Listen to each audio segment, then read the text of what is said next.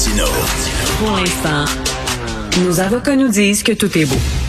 Alors, euh, on parle beaucoup du système de santé ces temps-ci. On dit qu'une fois la pandémie terminée, il va falloir revoir de fond en comble le système de santé. Certains même euh, espèrent des états généraux en disant faut revoir le système. Pourquoi? Il est beaucoup trop lourd, il est beaucoup trop centralisé et les directeurs en haut du système de santé ne savent pas ce qui se passe vraiment sur le terrain. Eh bien, Simon Landry, qui est enseignant au secondaire dans la région de Montréal, dit que c'est exactement la même chose dans le système d'éducation. Il est trop gros, il y a trop de bureaucratie, il est trop centralisé, la direction totalement déconnectée de ce qui se passe dans les classes. Et il dit qu'il faut revoir aussi de fond en comble le système d'éducation. C'est un texte qui euh, paraît dans la section Faites la différence du Journal de Montréal. Allez sur le site Internet du journal, vous allez trouver le texte. Monsieur Simon Landry est avec nous. Bonjour, Monsieur Landry. Bonjour, M. Martin. Alors quoi, il faudra avoir des états généraux euh, du système d'éducation aussi? Ben honnêtement, oui. les derniers états généraux datent des années 90. ça fait plus de 30 ans qu'on n'a rien changé, qu'on n'a qu'on n'a pas vu revu nos façons de faire. Les, on revient aussi à la commission parents. Beaucoup de gens disent ça prend une commission parents comme dans les années 60. Donc ça, c'était il y a 60 ans. Euh, oui, et oui, je pense qu'il va falloir se pencher là-dessus parce que la société a évolué depuis 30 ans. Et euh, on est dû là, pour revoir notre système d'éducation aussi qu'il est sous-performant, il y a beaucoup, beaucoup de difficultés. Et euh, ben, malheureusement, il semble avoir peu de volonté de changement. Là, une des choses que je mentionne dans la lettre dont vous parlez, c'est que le ministre Roberge, qui avait publié un livre avec des solutions, là, on peut être en accord ou en désaccord avec ce qu'il proposait, mais semblait avoir une volonté de changement.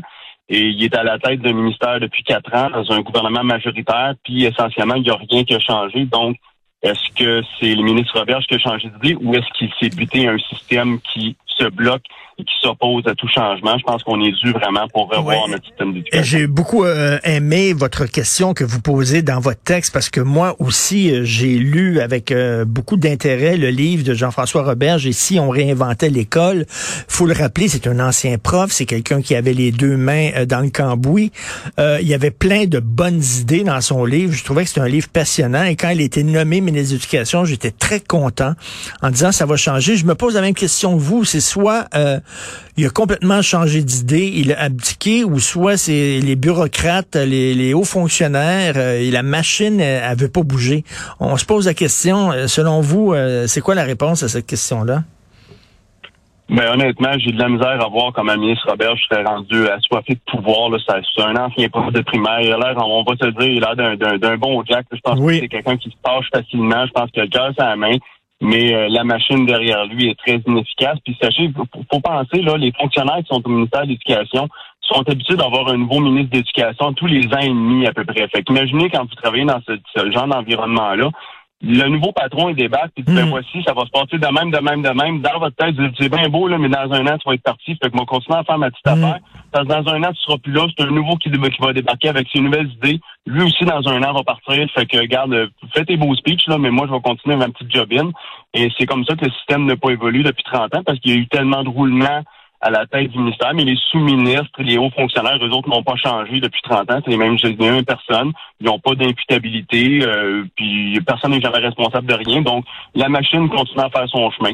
Je pense que c'est vraiment ça le problème. Ben, c'est ça. La machine est là, les bras croisés. Puis le petit jeune qui débarque qui ont des belles idées. Attends une minute, tu vas prendre ton trou. Toi, c'est pas toi qui mène, c'est nous autres. Euh, ça fait 20 ans qu'on est ici, puis on est ici encore pour 20 autres années. Fait que prends ton trou. Et c'est ça qui est difficile lorsqu'on arrive, même si on a des bonnes idées. Et votre texte, justement, le montre très bien. Qu'est-ce que vous en pensez, vous, de la fin des commissions scolaires, remplacer ça par des centres de services? Est-ce que c'était une bonne idée, une fausse bonne idée, quoi?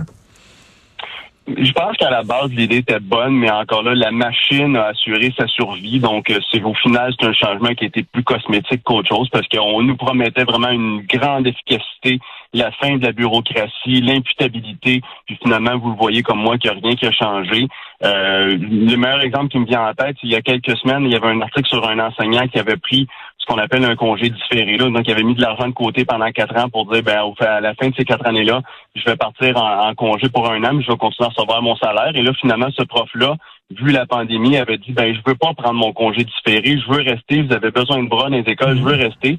Et le centre de service disait non, désolé, on peut pas rien faire, désolé, on a tout essayé, il n'y a rien qui se passe. Et finalement, le lendemain, on apprend que le ministre Robert a appelé le centre de service pour dire ben là, réglez ça. Et le lendemain, le monsieur était de retour en poste, puis c'était réglé. Donc, il pouvait pas rien faire pendant des mois, mais c'est juste quelqu'un appelle de plus haut qu'eux qui le disent ben regarde, arrange-moi ça, puis tout d'un coup, du jour au lendemain, ça s'était réglé, ça s'était corrigé. Donc, je pense que c'est vraiment l'illustration parfaite là, de, de, de l'immobilité, dans le fond, là, du système. Puis c'est ça qu'il faut qu'on attaque. Il n'y a aucune imputabilité. Et comme vous dites, les gens font leur temps. Puis euh, tout ce qu'ils veulent, c'est le statu quo pour être sûr qu'il n'y ait pas de changement et qu'ils ne soient pas confrontés à des nouvelles idées. Vous, euh, vous êtes prof depuis combien de temps, M. Landry? Moi, ça va faire ma 18e année que je suis enseignant à temps plein. OK, 18e année. Est-ce que, euh, et, bon, il y a des gens qui c'est difficile de recruter des jeunes hein, ou alors les jeunes arrivent puis euh, on l'a vu il y a eu plusieurs reportages là-dessus. Après un an deux ans sont complètement désillusionnés et lâchent le système pour faire autre chose.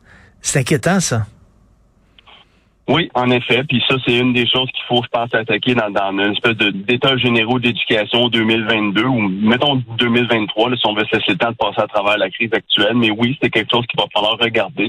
Il y a différentes pistes de solutions, il y a différentes hypothèses. Une, c'est vraiment l'approche clientéliste des écoles qui fait que les profs arrivent avec des bonnes idées, veulent veulent faire la discipline dans leur classe et tout, mais se ramassent avec des parents qui, qui leur envoient des, des, courriels presque haineux, hmm. qui contestent tout. Ben donc ces gens-là disent, garde au salaire que tu me payes, aux heures que ça exige, pour me faire rabouer à la moindre petite affaire, ben garde le soir, je vais aller faire un autre job où je suis pas hmm. avec justement le public, puis j'aurais pas à, gérer ces choses-là. Ben ça, c'est un des aspects. Je pense que les, les gens ne traitent plus l'école avec le respect qu'elle se doit.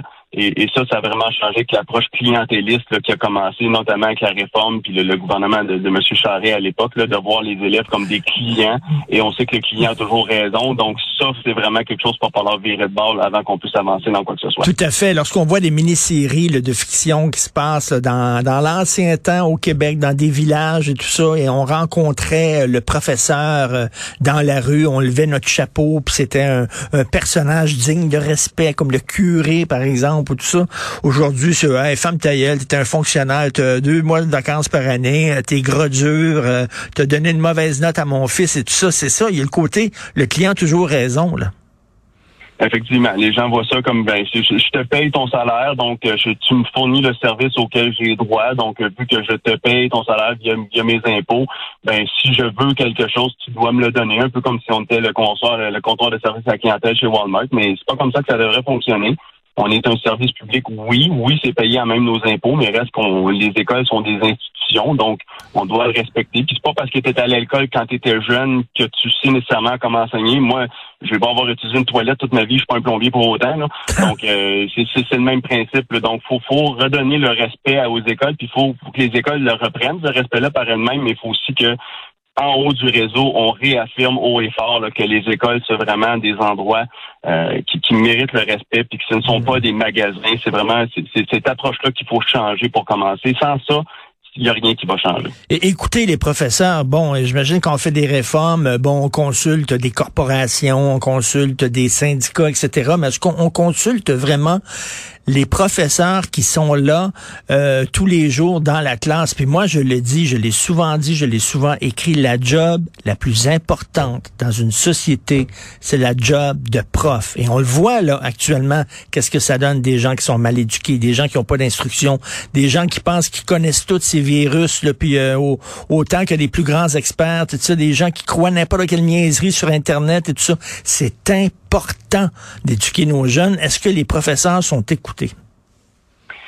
J'aurais tendance à vous dire que non. Puis je veux juste faire une parenthèse. On parle beaucoup des professeurs, mais je vous dirais, on va parler du personnel scolaire en entier. Les, secrétaires, les concierges, les directions, les techniciens en éducation spécialisée. Tous ces gens-là, ils ont leur rôle à jouer. On met toujours souvent l'accent sur les professeurs, mais il y a tout un, écosystème qui tourne autour de ça. Mais effectivement, un des problèmes, c'est quand on arrive dans des grandes commissions comme ça, ben souvent, ceux qui parlent au nom des profs, ce sont les centrales syndicales. Mais euh, le président d'une centrale syndicale, ça fait peut-être 20 ans qu'il n'a pas enseigné. Oui, il peut dire qu'il est au courant de ce qui se passe dans les écoles, mais il n'y a pas les pieds dans la classe à tous les jours. Donc, il y a une perte de contact qui se fait.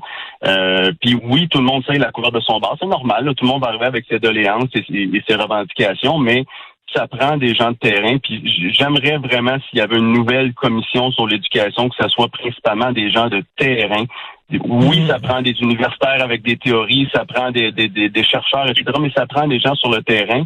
Le meilleur exemple que je peux vous donner, M. Martineau, c'est vous vous rappelez, il y a deux ans, quand la pandémie avait commencé, le ministre Robert avait, avait annoncé euh, pour la rentrée des bulles de 5-6 élèves par classe. Oui. Moi, tout de suite, avec ma conjointe, on était parti devant les médias pour dire, attends une seconde, des bulles de 5 dans une classe, ça n'a aucun bon sens, ça tient pas la route deux secondes.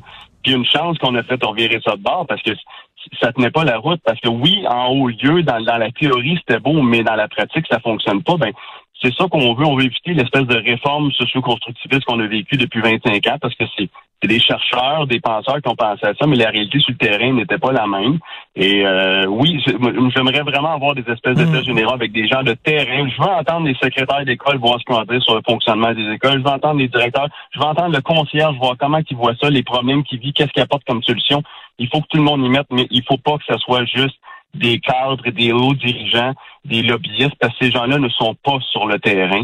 Il faut vraiment que ce soit des gens de terrain qui viennent en parler. Puis le pire, ça serait de faire, malheureusement, c'est une des grosses erreurs de M. Robert, qui a fait son forum l'été dernier à huis clos.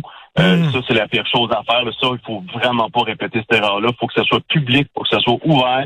Puis l'argument de dire, ben nous, ce qu'on propose, on peut pas que ça soit rendu public. Ben si t'es pas prêt à mettre à la place publique ton argument, on devrait pas avoir à t'écouter de mon point de vue, là, ça s'arrête là. Mais oui, ça prend quelque chose de public avec des gens de. Ben, on, réfléchit beaucoup, là, on se questionne sur le système de santé, bien sûr, parce qu'on l'a en pleine face, puis ça craque de partout à cause de la pandémie, mais il y a cette réflexion-là à avoir aussi sur le système d'éducation qui doit, je suis d'accord avec vous, être vu de fond en comble. Euh, merci beaucoup, Monsieur Simon Landry. Merci pour le travail que vous faites comme professeur. C'est un travail extrêmement important. Et euh, la lettre que vous avez écrite est excellente. Donc, euh, dans la section Faites la différence, éducation, changer de capitaine ou s'aborder le navire. Simon Landry, bonne journée. Merci. Merci à vous.